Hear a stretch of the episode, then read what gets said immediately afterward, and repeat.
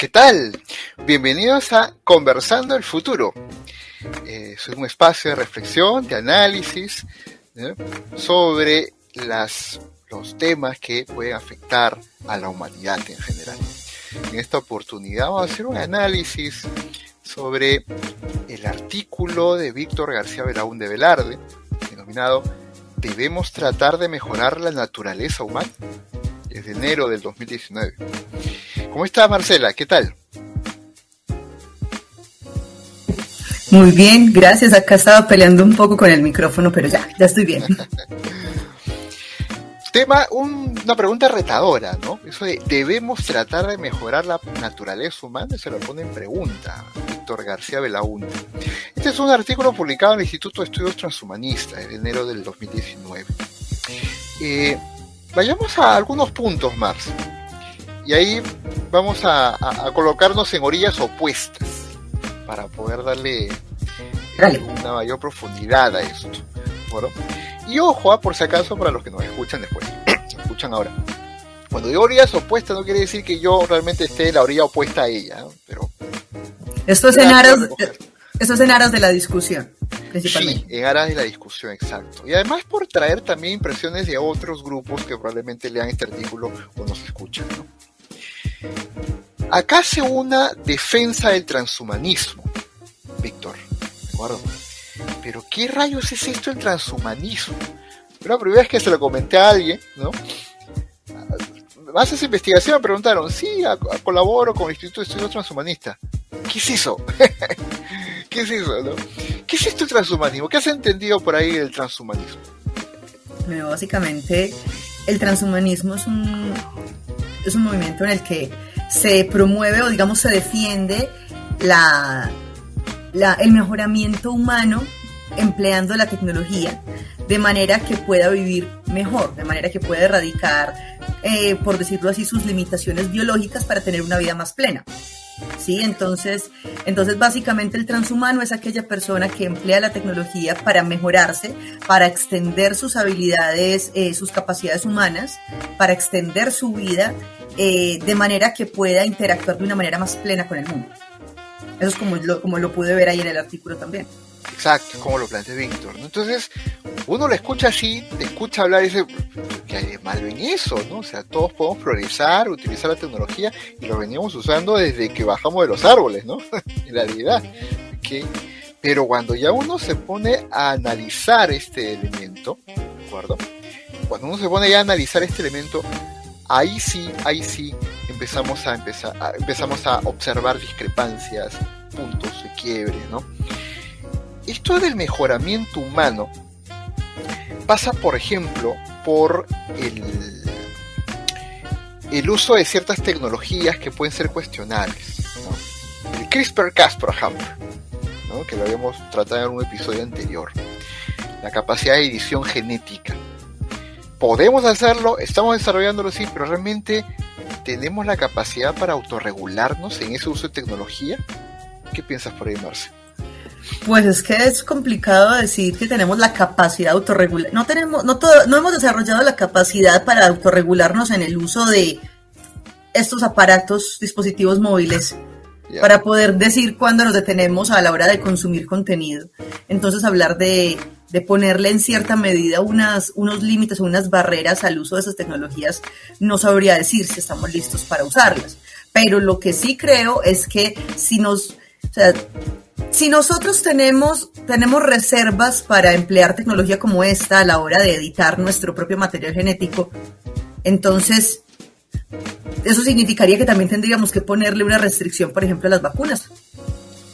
Que las vacunas también tienen un impacto en nuestro material genético sí, en realidad varias cosas exógenas a nuestro propio organismo impactan en nuestro material genético, ciertamente, ¿no? Ahora, aquí ya en este terreno voy a recoger impresiones de, otros grupos. Ahí sí yo voy a cruzar el charco, voy a poner la otra orilla. ¿De acuerdo? La otra orilla.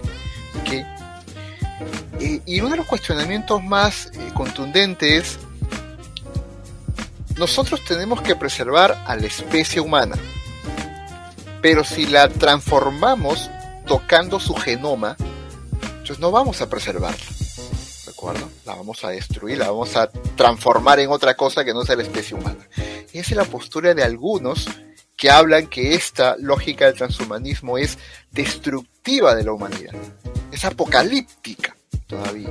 ¿Qué crees ahí de esa postura? Pero yo le preguntaría entonces a estas personas, oigan, pero eso no fue lo que hizo la evolución con nosotros. La única diferencia entre hacerlo con estas herramientas y hacerlo desde, la manera, desde la evolución es hacer que el proceso sea más rápido. Pero es exactamente la misma cosa. No. La evolución fue natural, te dirían ellos, ¿no? Ah, ya voy a, voy a rogarme en primera persona. Listo. Te diría la evolución es natural, pero me quiere amarse. ¿Cómo vas a poder transformar mecánicamente un laboratorio eso? Han pasado siglos para que pase eso. La evolución nos quitó el vello de la piel y nosotros, entonces ¿qué? Nos quedamos desnudos porque nos quitaron el vello, nos morimos del frío. Hicimos ropa, la ropa no viene en nuestro ADN, pero nos está preservando la vida porque nos ayuda a combatir el frío. Entonces, ¿qué está mal ahí? Ya, entonces no podemos preservar una identidad porque esta identidad no la tienes clara tú. Porque para otros sí, la identidad humana tiene que ver con nuestras genomas biológicos. ¿De acuerdo? Ok. ¿Y, ¿Y desde cuándo estos genomas los tenemos? O sea que los que eran los, nuestros antecesores, nuestro, el Australopithecus, el Homo habilis, el Cromañón, ellos no eran humanos. O sea que el único humano es el Homo sapiens sapiens, que de sapiens no es que tenga mucho. Pero, es una buena medida, medida, ¿no? La que acabas de establecer. Puede ser. De Homo sapiens en adelante ya podemos tener conciencia de nuestra humanidad. Ah, pero mira, entonces ahí lo que me estás diciendo. No, es el hacer parte. No, ahí ya no es parte, ya no es hacer parte del grupo Homo, sino ya meternos en la parte sapiens, o sea, lo que tiene que ver con cómo, con, la forma en que aprendemos y conocemos. O sea, que realmente no es lo ser Homo, sino cómo utilizamos el conocimiento, lo que nos hace humanos. Entonces no depende de nuestro genoma directamente, ya, entonces, ya, ya. Entonces, vamos a liberarnos de esta temática. Vamos a liberarnos de esta temática. Ah, justo cuando, justo cuando calenté, o sea, porque así me, me quitó el recreo. Es que es una postura fuera de voy a salir de mi rol, voy a salir de mi rol, ¿no? Pero es una postura bien obtusa, ¿no? Es una postura eh, eh, biocentrista, no, es este antropocentrista en realidad, ¿no? Eh, y no modificarnos. Eh, yo recuerdo una frase, ¿no? Que solo Dios y los necios no cambian, ¿no? Nosotros no somos dioses, eso no debe cambiar, ¿no? Ciertamente. Es que, pero hay una cosa, Dios, Dios no habla de los dioses, Dios y los necios. Pero recuerda que eso inclusive, mm, a mí me lo han dicho mucho eh, en distintos escenarios cuando, cuando nos hablan del Génesis católico y nos dicen eh, no, es que Dios es el único perfecto. yo sí, es que Dios nos creó a su imagen y semejanza. O sea que nos dio su potestad y al ser hijos de Dios podemos crear y crearnos. Entonces, el transhumanismo básicamente es una forma de cumplir con la voluntad de Dios de crear y crearnos, ¿no? Ahorita vamos a entrar a ese punto, ahí vamos ahí, ahí. Ah, voy a cruzar la orilla, vamos a entrar a, otro, a otra, temática. Voy a retomar ese punto. Bueno, pues. Porque son puntos, ojo, que estoy mencionando que son tratados por Víctor en el, en el artículo. Si por eso los invitamos a que lo lean. Uno lo lee y dice, wow, cuántas cosas y cuánta mirada tiene aquí este, está muy bien logrado artículo que hace, ¿no? es, es un artículo muy, muy bien escrito, la verdad. Sí. El transhumanismo lo que hace es utilizar tecnología para desarrollar al ser humano y para poder mejorarlo, ¿de acuerdo? Y lo hace de manera rápida, como tú bien lo has dicho. Pero, pero, cabe el cuestionamiento de que al acelerar su mejoramiento, pierde de vista la experiencia de vida y los retos que el mismo ser humano debe de afrontar. Si ya no tengo que afrontar el cáncer, no voy a, o no voy a afrontar otras enfermedades dramáticas, duras, ¿cómo voy a aprender tenacidad? ¿Cómo voy a aprender fortaleza familiar? ¿Cómo voy a aprender amor filial? la experiencia, la enfermedad no tiene esa experiencia de vida. Ahora, bien transhumanismo no quiere quitar todo eso. Pero mira, pero mira lo que vos me estás diciendo. Me estás hablando de amor filial, eh, amor fraternal, o sea, algo que depende también de otra persona que probablemente no esté enferma. ¿Sí o no? O sea, Entonces la enfermedad realmente no es el único pretexto para poder aprender de ese tipo de cosas. O sea, porque si básicamente quisiéramos que toda la humanidad aprendiera a ser tenaz, a valorar lo que, se, lo que tiene y hacer lo que se propone, tendríamos que enfermarlos a todos. Y no todos enferman. Ojo, estoy usando la enfermedad como un elemento, pero por ejemplo... Exacto, si es un elemento, significa, si me estás diciendo que es un elemento, significa que hay más. Y no necesariamente implica la enfermedad para aprender ese tipo de cosas. Pero, por ejemplo, a ver, si tú quieres que un joven aprenda a ser responsable, ¿de acuerdo? Y la responsabilidad parte en la casa para que sea responsable con sus propios eh, compromisos en la familia. ¿de Pero si no le dejas tareas, trabajos que hacer domésticos con sus propias cosas y traes un robot y lo hace todo por él, ¿cómo aprende responsabilidad en ese sentido, ¿no? Del orden, disciplina. Si va a venir una máquina que va a resolver su lío. Ah, no, es que mira, ahí me estás poniendo un escenario en el que la persona tiene dos posibilidades. La de tener un auxiliar y no tenerlo, porque igual está facultado para hacer las cosas. Cuando ya pasamos a un punto como una enfermedad como el cáncer, el Parkinson y demás, ahí la persona no tiene elección. O sea, puede decir, ay, no, me quiero enfermar. No, no me quiero, no, eso no se va a dar. O sea, llego con esa condición y lo único que hay es curarla o tratarla, pero sigue la enfermedad ahí. Entonces, si yo quiero, por ejemplo, enseñarle a, un, sobrino, primo, lo que sea, un menor, sobre el sentido de la responsabilidad, eh, lo primero que yo tengo que mostrarles, listo, es que la responsabilidad depende de cada uno. O sea, la responsabilidad es un hábito más allá de lo que hay alrededor en la casa. Entonces, yo puedo tener un robot disponible para ayudar, que puedo programarlo para que haga lo que yo le diga, eso es cierto, pero también yo como padre, como tía, como lo como madre, tía, lo que sea, yo lo que puedo hacer es simplemente restringir cuando el robot entra a mi casa y controlar su funcionamiento para evitar que interfiera con el proceso de formación de esta persona, de este nuevo personaje. Eso lo puedo controlar de manera doméstica. Ok, ok. Ya si vos me dijeras que el cáncer se puede controlar de manera doméstica, me pondrías a pensar mucho, porque ahí sí es un cuento muy distinto. Pero una de las cosas que tiene como mente el transhumanismo es quitarnos las enfermedades y aspirar a tratar la muerte como una enfermedad, ¿de acuerdo? Pero el mismo enfrentamiento a la muerte, o sea, saber que existe esa limitación de la vida, nos hace valorar la vida. Entonces, si nos van a quitar esa limitación, esa pelona llamada muerte, vamos a dejar de valorar la vida como la valoramos, ¿no? Vamos a infravalorar la vida. ¿No es un efecto tóxico negativo el transhumanismo? ¿A vos, no te, ¿A vos sí te parece que actualmente valoramos la vida? Aspiracionalmente intentamos hacerlo, ¿no? Pero actualmente no lo sé, ¿no? Considera que hemos evolucionado bastante en ese sentido, ¿ah? Valoramos más la vida que hace en el medio ego, ¿no? Ah, bueno, valoramos ahora más la vida y justo evolucionamos nos mejoramos como humanos y valoramos más la vida. Y vivimos más. Pues, ¿no? Y vivimos más ahora que en el medioevo. Nos morimos más lentamente. Cierto. Eso, eso no nos indica que precisamente valoramos más la vida cuando tenemos más tiempo para apreciarla.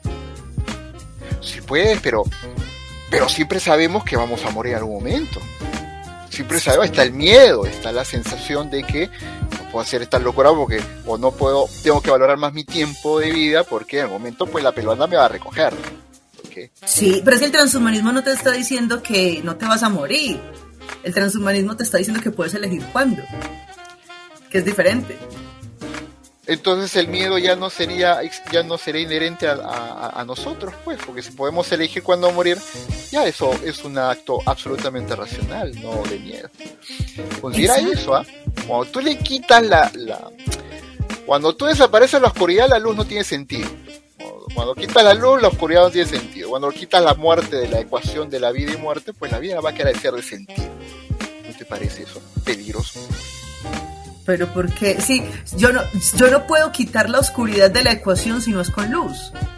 O sea, entonces realmente si yo estoy quitando la, si yo estoy quitando la, la oscuridad de la ecuación es porque la luz es equivalente al 100%. ¿Sí o qué? Entonces, eh, pero eso no quiere decir que la, luz haya, que la luz haya convertido en algo binario.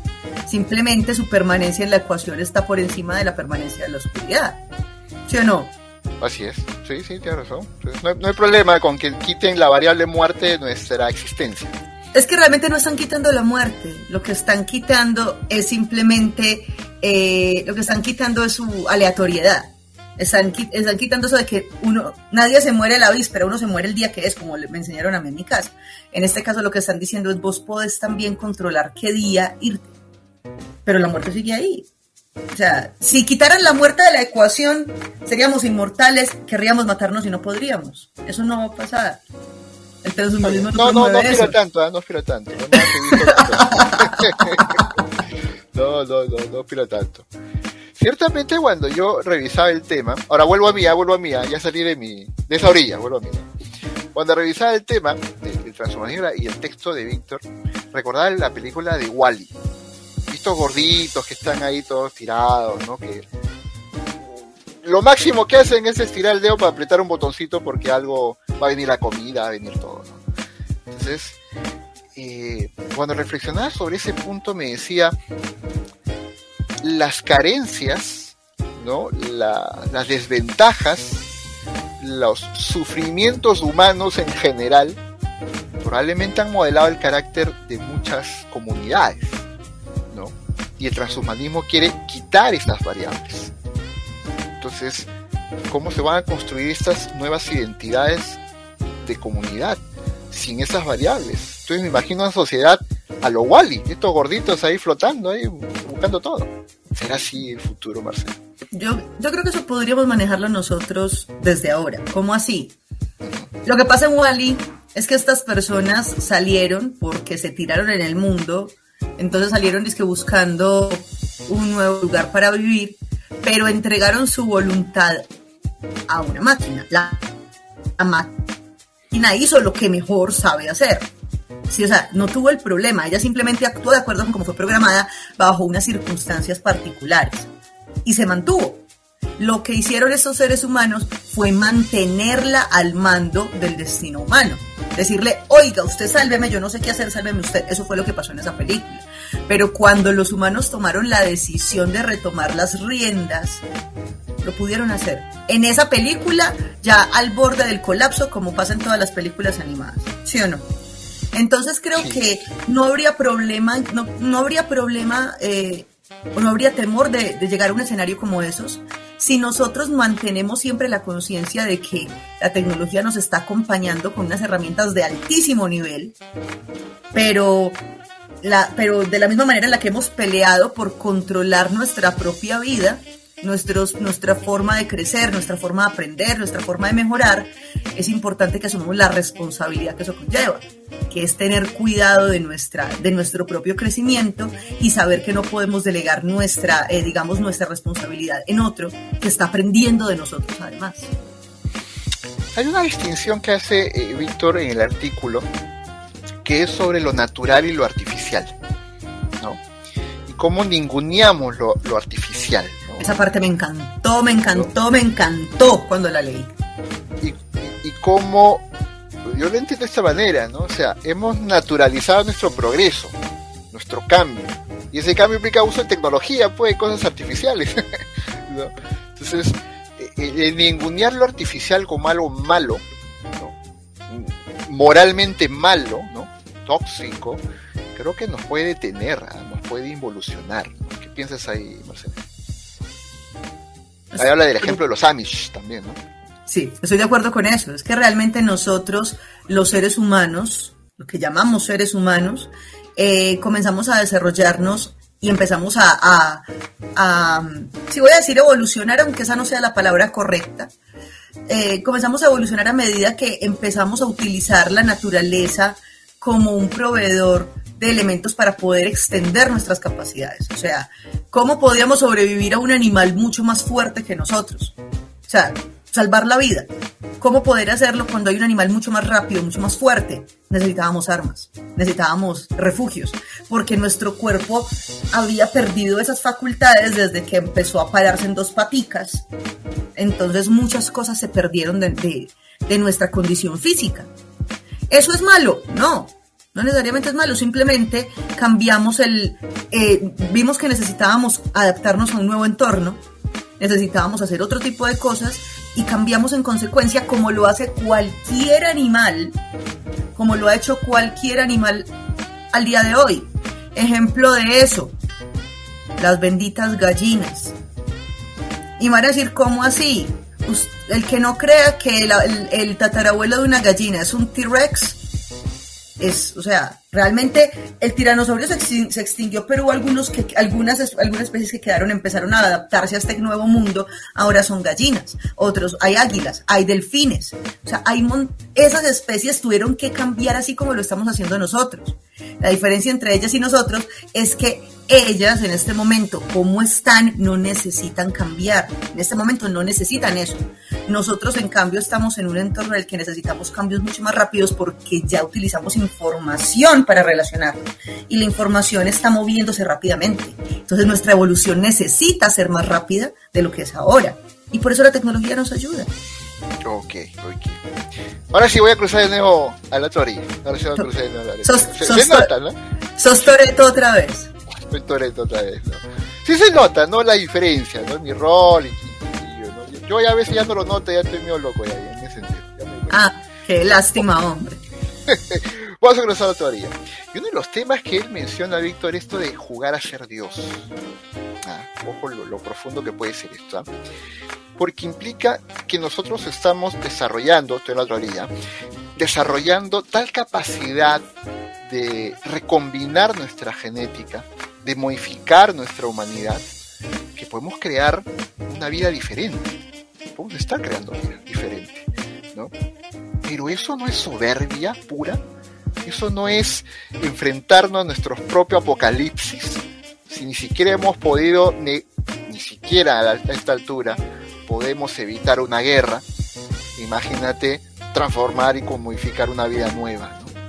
Si no podemos manejar nuestros impulsos más primitivos como la guerra, ¿tenemos la madurez moral como para crear una nueva vida? Ah, ¿qué piensas ahí, Jojolete? A ver. Ah, María, bueno, a ver. la parte de jugar a ser Dios, o estoy utilizando aquí las palabras de, de Víctor. De Víctor, de Víctor, sí. Sí, implica asumir que Dios existe. Recordemos que Víctor hace parte de la Asociación Peruana de Ateos, o sea, él está poniendo, está planteando los dos escenarios, ¿existe o que no existe? O sea, está utilizando, o sea, está utilizando simplemente la lógica. O sea, no está diciendo, no está asumiendo ningún partido, pero está asumiendo la lógica para poder presentar esas ideas, por eso es que amé ese artículo. Entonces, dice, hay que partir de, para poder pensar en jugar a ser Dios, hay que partir de la idea de que Dios existe. Y después de partir de la idea de que Dios existe, hay que enmarcarlo en un contexto. Porque no es lo mismo hablar de Shiva que hablar de, del Dios católico, que hablar de Odín, no es lo mismo. Porque todos tienen unos perfiles muy diferentes y, y responden a distintas interacciones con la gente. ¿Listo? Entonces, en el jugar a ser Dios, eso significa que los humanos estamos buscando asumir las características de ese Dios que se pretende imitar o al que se pretende alcanzar. Digo entre comillas porque mm, digamos que son como términos en general, como a partir de la hipótesis. Listo. Pero entonces, eso significa que los seres humanos están, están modificando su comportamiento y modificando sus formas de vida en función de su contexto para poder hacer lo que Dios, lo que su Dios hace, ¿cierto?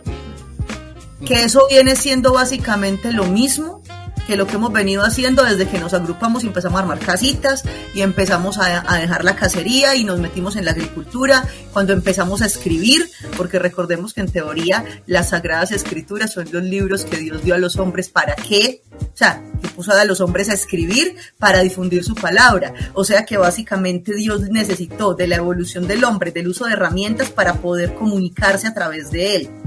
Entonces, ¿hasta qué punto eso es jugar a ser Dios? Con mayor razón, Dios nos ha proveído de esa tecnología. Entonces, ¿por qué va a ser creación nuestra? Fue dada por Dios. Ahí está. ¿Por qué vamos a arrebatarle su creación? ¿Y por qué se la estamos arrebatando si la dio? ¿Cómo, vamos a arrebatar algo que ya que nos dieron? Entonces dije, listo, necesitábamos la evolución, por decir algo. La, y, eh, estuvimos desarrollándolos y todo, poder presentar nuestras ideas, comunicarnos y demás, entonces desarrollamos tecnología que nos ayudara, del lápiz hasta los transbordadores espaciales.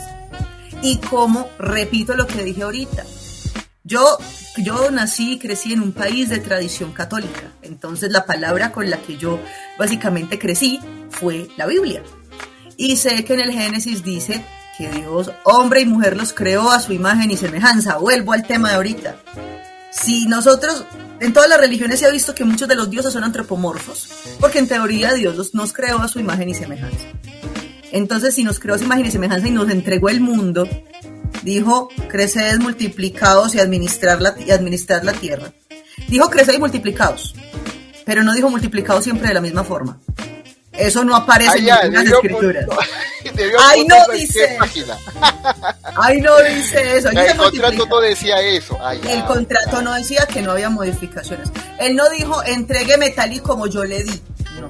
Ah, Además- a ver, ponle un paréntesis ahí. Pero también se afirma que lo que no te prohíbe la ley, la honestidad debería prohibirlo. Ah, Si no te ha no. escrito, por lo menos una conducta moralmente honesta, seguidora de la fe cristiana y católica, ¿no? O de Dios, debería evitarnos asumir el rol que no, no- que no tenemos, pues, porque no somos dioses. pues. Pero entonces ponete a pensar en lo siguiente.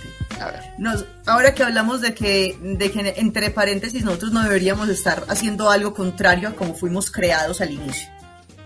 Este mismo Dios que nos puso sobre la tierra, que nos puso, que nos puso rodeados de hojitas y de animales, que nos permitía hablar con los animales a los que ya no les podemos hablar. ¿Sí? Ese fue el mismo que le pidió a- fue el mismo que le pidió a, a los seres humanos, eh, perdón, que le pidió a Noé construir un arca. Y le dijo, construir un arca que voy a inundar este chuzo. Entonces, él cómo le iba a pedir que hiciera algo sin que él pensara, yo como rayos hago eso. O Ay, sea, que, eso, o, o sea que si Dios hubiera, o sea que si a Dios no le hubiera dado por inundar la tierra, no se habría desarrollado la tecnología porque no habría habido arca. bueno, las necesidades hacen que creemos tecnología, ¿no? Ah, ento- ¿y quién dijo, vo- y quién dijo voy a inundar este chuzo? Noé. Sí. Ah, ah. No, eso fue, fue, fue Dios, ¿no? Pero, pero Ah. una cosa es crear una arca, una una arca, ¿no? Pero otra cosa es crear vida nueva, ¿no? Genética nueva, ¿no? ¿Y qué hace uno? ¿Y, y qué hace uno cuando, cuando la mujer pare un bebé? Pues es un acto, bu- bueno, sigo en mi orilla, sigo porque Usted es un acto natural, mi querida Marcela. Usted dijo vida nueva. Usted dijo vida nueva. Yo Vida no nueva sé. Y un bebé que pues, yo sepa cuando nace es nuevo. Él no estaba ahí. Una vida en laboratorio, pues. fue Ahí de- entonces me de meto en cosa. ¿no? Listo. Entonces ahí me voy a meter en otra cosa. Si fuera siempre por ley, por mandato divino, que es que uno tiene que tener, tiene que procrear solamente por parto normal, y hay mujeres y hay hombres que nacen siendo infértiles, ¿eso es culpa de quién? Sí, es mandamiento de Dios Ah, que no ellos sé. tengan hijos porque las hacen infértiles. Ah, yo Ah, tampoco. no sé, yo no. Ah, yo tampoco Voy, voy a sé. poner, sigo en la orilla, yo no voy a interpretar las misteriosas palabras de Dios. Voy a citar Ah, algo que dice Adrián, ¿no? Adrián, que justo acaba de escribir ahí. Estás, estás hablando, estás hablando como decía mi abuelita, Dios sabe cómo hace sus cosas. Ahí está justo. Jugar al señor no sería jugar a, la esco- a las escondidas, ¿no? es de Adrián. ¿no? Es un tema. Ahora sí voy a regresar a mí. Voy a regresar a mí. voy a regresar a mí. Bueno, Este, bueno, Ángel, tiempo sin verte, ¿cómo va? Sí, bien, acá regresando, regresando, de esas, de esas orillas, ¿no? es complicado el tema, ¿no? Porque la comunidad de creyentes es un tema muy íntimo, muy personal, de fe, ¿no? Entonces cuando, cuando te lanzan la afirmación, ¿no? Jugar a ser Dios y te alucinas un Dios acá, las personas que están detrás de este movimiento intelectual, artístico, dicen, pero no quiero ser Dios, o sea, yo solo quiero mejorar mi vida, vivir mejor. Eso es lo que quiero hacer, ¿no? Creo que es la explicación más sencilla, ¿no te parece, Marcelo? Sí, realmente es eso. Ahí es donde le recomiendo a la audiencia leerse, yo te lo compartí una vez, este relato Non Serviam de Stanislav Lem. Es súper chévere porque básicamente parte de lo que en teoría creó un personaje, un demiurgo en un laboratorio y, y que estos entes matemáticos comenzaron a crear, eh, a desarrollar conciencia mientras se les observaba desde afuera. O sea, digamos, pa- hablo de un demiurgo, no estoy diciendo Dios, sino que estoy hablando como de esa hipótesis inicial. Entonces, mira que era muy bacano porque uno dice ahí como, uy, o sea, realmente qué motiva a esta entidad que yo simplemente observo desde adentro y que motiva realmente, que ha venido motivando todo lo que tenemos alrededor y entonces si no hay nada allá afuera, ¿cuál es el problema en que yo mejore mi forma de vivir y la forma de vivir de mis, de, mis, de las próximas generaciones? Y si lo hay, ¿cuál es el problema de que yo quiera mejorar mi forma de vivir y la forma de vivir de las próximas generaciones? Claro, claro, ¿no? Sí, sí es cierto, ¿no? Ciertamente. Yo considero que hay que establecer una, una línea base ¿no? de respeto frente a estas interpretaciones de la vida diferentes. ¿no? Quitarnos que eh, una comunidad creyente, independientemente de qué tipo de Dios hayas elegido creer, tenga el derecho de someter a otros que no están en la misma línea de pensamiento, ¿no? realmente. Entonces, el transhumanismo hasta donde lo puedo comprender con la propuesta de Víctor, busca algo que Sabatel decía muy bien en su libro de ética para amador, ¿no? El ser humano busca vivir mejor, busca vivir bien. Y eso es una vida moral, dice él. Utilizo la tecnología dentro de esa perspectiva de vivir bien, no pensar en destruir al otro y cómo destruirlo, estoy, actuando, de manera moral. Si uso la ciencia para hacer el bien, estoy actuando de manera moral. ¿Por qué irnos en contra de eso? ¿no? Pero ahí sí ya, como, soy Ángel, creo que ahí podemos coincidir, ¿no? Sí, y de hecho aprovecho justo, voy a, creo que la cita viene de el rabino Mordejai Kaplan, en un libro que se llama Judaísmo como civilización. alguien creo que lo citó a él, yo he buscado el libro para leerlo directamente, pero recuerdo que la cita decía que la humanidad en sí, o las, la, la forma en la, las formas en las que la humanidad ve su vida y su razón de ser, son tan diversas que pueden formar un arco iris y el arco iris no se completa sin todos los colores.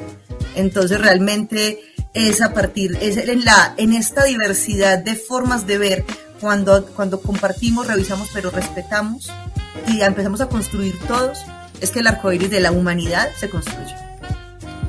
Muy cierto, muy cierto. Esto ha sido Debemos tratar de mejorar la naturaleza humana de Víctor García Belaúnde Velarde, que puede encontrar el texto en la revista del Instituto de Estudios Transhumanistas, en, en el portal del ojs.ssh.org, que lo pueden encontrar. Y bueno, los invitamos a que lo lean, a que lo lean, ¿no? Este ha sido nuestro episodio, así que muchas gracias Marcela, ya nos encontramos en otra oportunidad. Gracias Ángel, cuídate bastante. Chao, chao. Chao, chao.